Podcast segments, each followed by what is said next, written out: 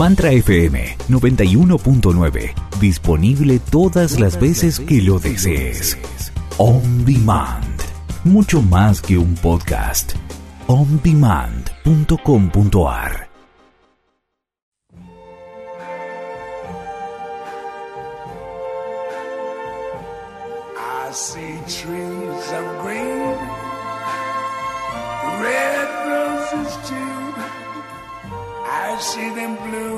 Hola, ¿cómo están? El día de hoy vamos a hablar acerca de qué significa encuentro con la verdad. Encuentro con la verdad es lo que significa la palabra satsang aquellos seres que han realizado en su propia experiencia el conocimiento de sí mismo, eso lo vemos desde la India y hoy en día, eh, gracias a la época en la que vivimos, con las comunicaciones, con Internet, podemos verlo también en Occidente, en Europa, acá en América Latina también, en Estados Unidos, prácticamente en todas partes, ¿no? ¿Qué es un satsang? Si haces una breve búsqueda en internet o en YouTube o en cualquier otra plataforma, vas a ver que hay una persona que parece ser el maestro, ¿no? que parece que simplemente hablan en esa reunión. Y lo vas a ver en la superficie, aunque esto más o menos coincide, vas a ver que aquellos que tienen, digamos, más relación con la tradición india, vestidos de cierta manera, realizando ciertos rituales, todas esas cosas superficiales no son lo que realmente pasa allí. Hay mucho condicionamiento en lo que significa esta palabra. Es decir, al venir esto prácticamente desde los principios de la humanidad, se llenó de adornos superficiales y vanos el uso de ciertos amuletos, hay que vestirse de determinada manera, hay que sentarse de una manera especial, hay que pronunciar palabras que son claves.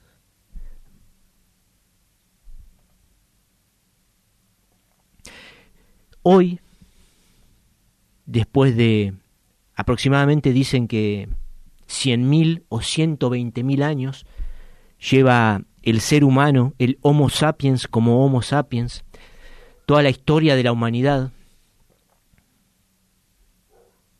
Hoy podemos dejar de lado todas esas cosas superficiales y dejarlo simple. Me refiero a lo, más profundo de la espiritualidad, que no es otra cosa que el conocimiento de sí mismo. ¿Qué es el conocimiento de sí mismo? El conocimiento de la verdad, con mayúsculas. ¿De qué verdad? De la verdad de que solo Dios es. Aquello que han llamado unidad con Dios, la experiencia, la iluminación. Nótese que estoy usando palabras antiguas. De hecho, en este programa leemos y comentamos sagradas escrituras. No es que la tradición está todo equivocado y ahora vamos a decir lo nuevo. Estamos, ¿no? Como dicen, le gusta decir a los filósofos, en la cresta de la ola, la vanguardia de la espiritualidad. No, no, no hay nada nuevo. Solo que hoy podemos dejar de lado las cuestiones superficiales que hacen a la tradición. Podemos dejarlas de lado, pero no quiere decir que no están prohibidas. hay un maestro, ¿sí? porque tenemos que usar palabras, que se llama Jan Kerschot, que desconocía, ¿no? Yo desconocía de su este, quehacer. Y una cosa que le oí decir, que está muy acertado, y que bueno, ha sido dicho de mil maneras. Él dice algo así como que no hay reglas. No hay reglas. Esto ha sido dicho de mil maneras. Por ejemplo, vimos que Buda dijo, la vacuidad es forma, la forma es vacuidad.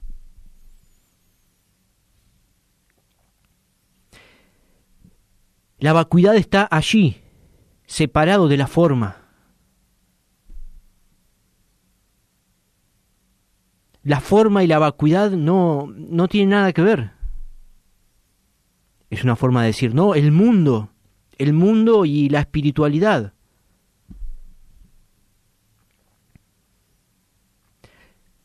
¿A qué me refiero con no hay reglas?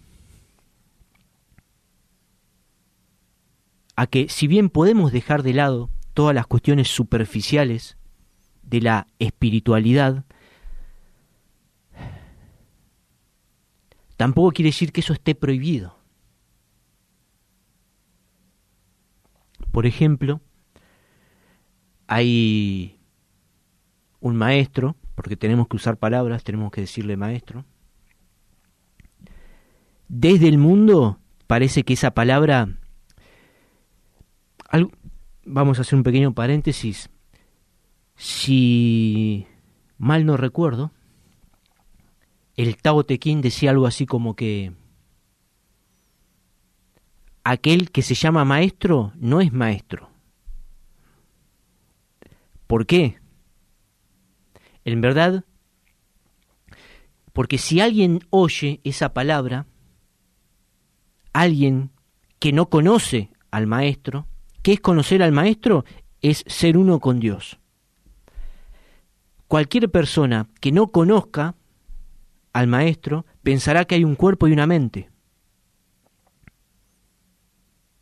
Con un ego que dice yo soy el que sabe.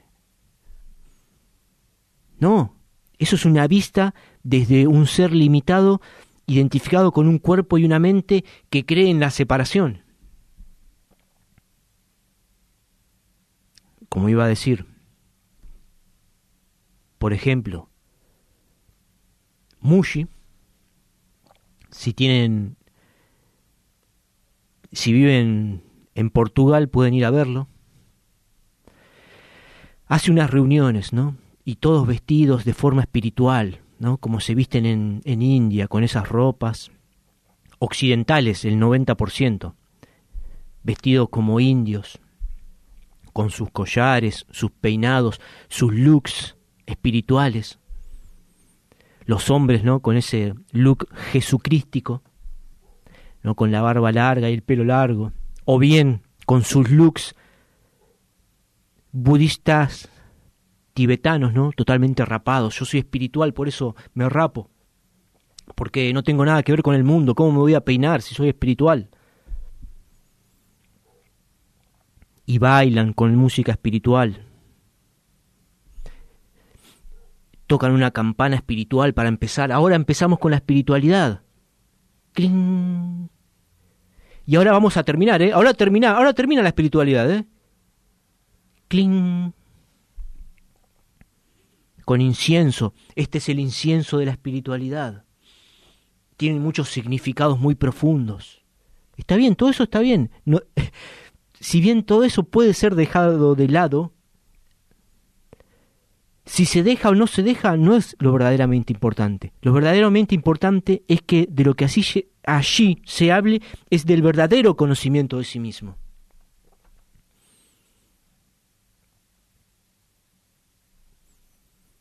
Si toda esta superficie vana es un circo, armado para nada, no voy a dar nombres. Hay otros que simplemente es una máscara. Y la gente piensa que la espiritualidad es la máscara o es el circo. El circo es la espiritualidad.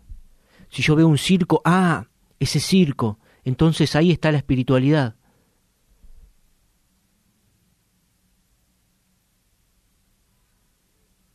Hoy tenemos la suerte, por así decirlo, de vivir en esta época en la que todo es mucho más simple. Y esta simplicidad al mismo tiempo puede ser una contra, ¿no? Porque si vos entras a internet y pones satsang o advaita, no dualidad, Primero que no todos los que allí encuentres van a ser auténticos conocedores de sí mismos. Hay cierto porcentaje que, porque han leído muchos libros, o quizás practicado también, creen que pueden hablar acerca del conocimiento de sí mismo, es decir, pueden guiar a otros hacia la luz y no son más que ciegos que guían a ciegos al pozo.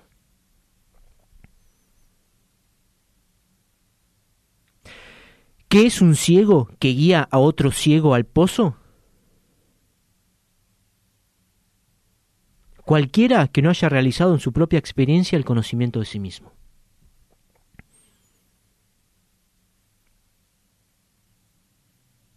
Así y todo, te digo, ni siquiera el pozo es tan malo. Porque hay cosas relativamente buenas o para entretenerse en el mundo. Las meditaciones, las experiencias espirituales, los sentimientos muy lindos, bailar con la música espiritual, Todo eso también puede ser disfrutable mundanamente. Pero si eso no está fundamentado en el auténtico conocimiento de sí mismo, es perdición.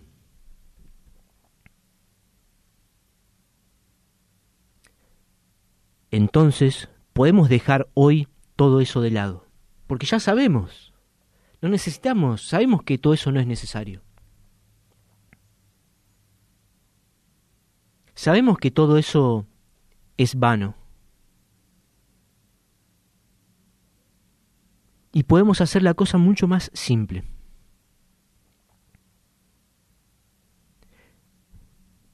Encuentro con la verdad.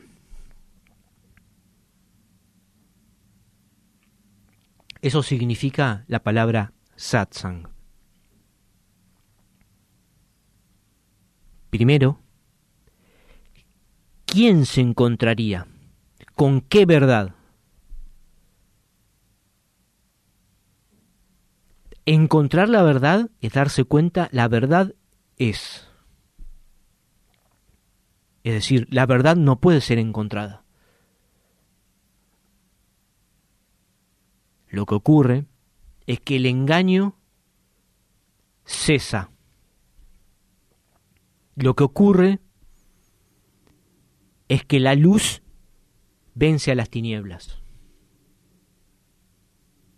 Lo que ocurre es que el velo de Maya ha sido corrido. ¿Y qué es lo que vemos?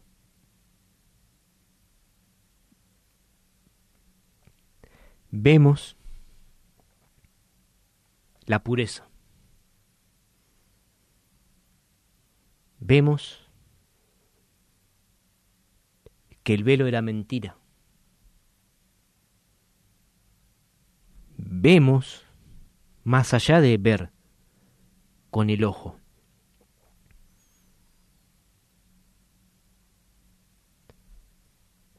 Somos conscientes de esa conciencia que es el fundamento en el que todo ocurre.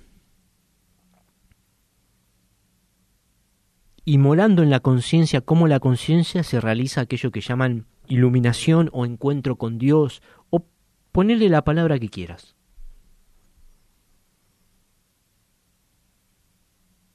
Si a vos te gustan las tradiciones, alguna tradición espiritual en particular, no, yo soy cristiano. Yo soy cristiano. Yo soy budista. Para mí yo soy budista y entonces por eso hago todo lo que tiene que hacer un budista. No, a mí solo el yoga. Yo lo único que quiero es yoga. A mí, me, yo, a mí lo que me interesa es el yoga. No estoy diciendo que eso, eso no sea verdadero. De hecho, aquí mismo leemos esas sagradas escrituras, porque son verdaderas. Pero como digo, hoy podemos dejar de lado todo lo superficial y quedarnos con la esencia. Algo así es lo que se suele decir del zen, ¿no? Que el zen es como la esencia, ¿no? La purificación del budismo. Zen es sazen, te dicen los zen. Sazen, solo sentarse. Pero te dicen, tenés que sentarte, sentarte derechito. Un hilo y el cuello, la espalda, las piernas cruzadas y hay que hacer tal cosa. Es una pureza antigua que no es tan pureza, ¿no?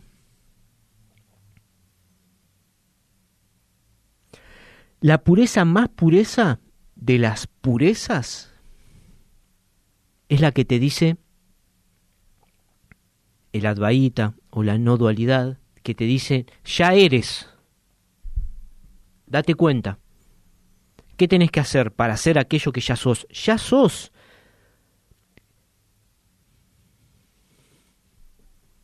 Eso es lo que te dicen los maestros.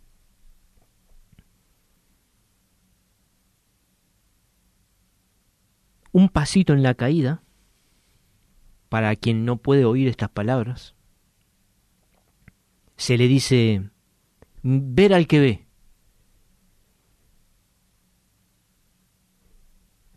No pienses en las palabras que te estoy diciendo. Hacé lo que te digo. Ver al que ve.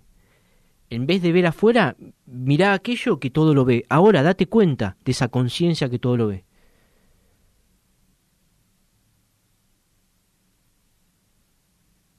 Si te das cuenta de esa conciencia que todo lo ve, si sos consciente de la conciencia, si ves al que ve, automáticamente cruzaste a la otra orilla, te diría el Buda. Oh, muy bien. Has cruzado a la otra orilla. Y morar en la conciencia como la conciencia, esa es la práctica.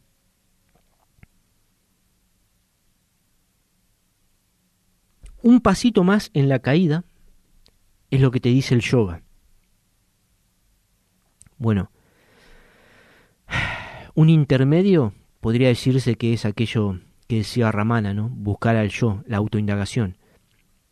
Pero la, la, auténtica autoindagación en verdad es ver al que ve, no es buscar al yo, porque buscar al yo ves que el yo no está y te das cuenta yo soy la conciencia.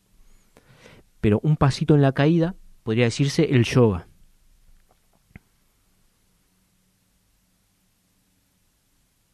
Este silencio, oílo.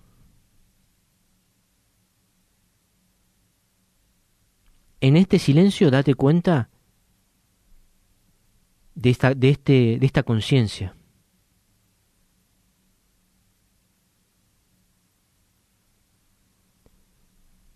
Este silencio es el más valioso bien. No lo pierdas. ¿quién podría perderlo, no? No puede ser perdido. Y no puede ser tomado. Decía, un paso en la caída es el yoga. El yoga te dice Patanjali, yoga es la cesación de los movimientos de la mente. Es decir, en vez de directamente ver al que ve y darse cuenta yo soy el que ve, te dice cesa todo movimiento de la mente. Y ahí te vas a dar cuenta yo soy el que ve.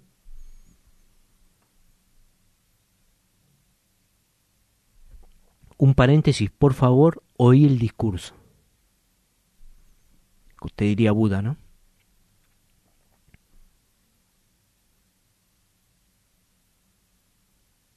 El discurso, cuando Buda te decía, oye el discurso, no te decía que oigas las palabras, te decía que seas consciente de esa conciencia que se está diciendo continuamente.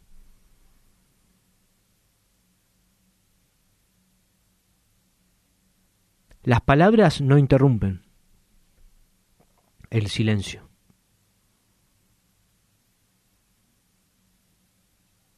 Entonces Patanjali te dice,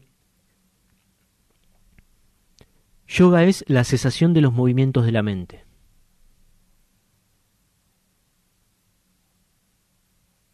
Hacelo ahora. Y después te dice,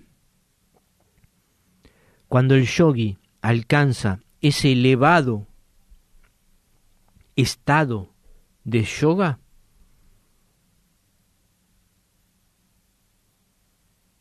el espíritu mora en perfecta unión con su propia naturaleza divina.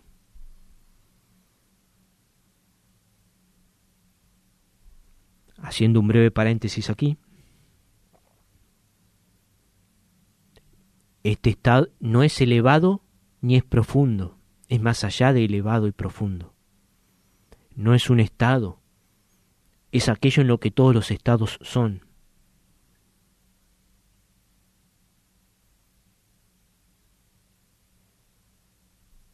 De hecho, sin conocer nada de yoga, este es el camino que yo mismo seguí, así que puedo decirte por propia experiencia, el yoga, si lo haces como te lo dice Patanjali, es posible la realización del conocimiento de sí mismo. Yo sé que la línea, podría decirse, que desde la que aquí hablo, que es el Advaita o no dualidad, aquellos guías que te hablan te dicen, no, no, no, no. ¿Quién va a hacer qué cosa? ¿En qué mundo? ¿Quién sos? Fíjate quién sos, qué puedes hacer. ¿Eh? Solo Dios es. Tienen razón. Y bueno, la caída continúa, ¿no? Un pasito más en la caída del yoga podría hablarse del tantra. Y el tantra es todas las meditaciones.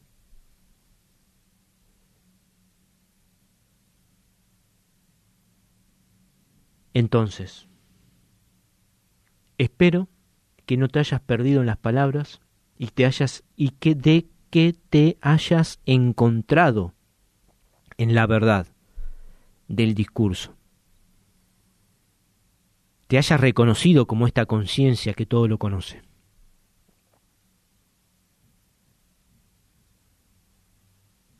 Esta conciencia que no apareció de repente, y que no se va a ir cuando suene la campanita de que termine el programa. ¡Ping! Hasta siempre.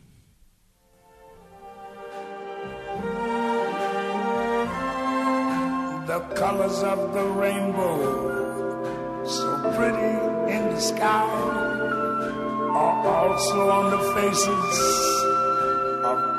Para comunicarse con Jonathan puedes hacerlo a través del WhatsApp más 54 911 2337 9100 o búscalo en Facebook como Conciencia Absoluta.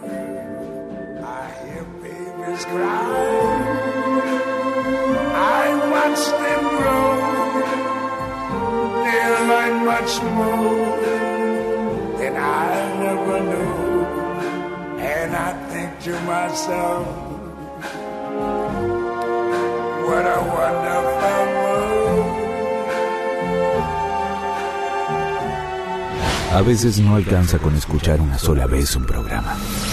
Ingresa a On Demand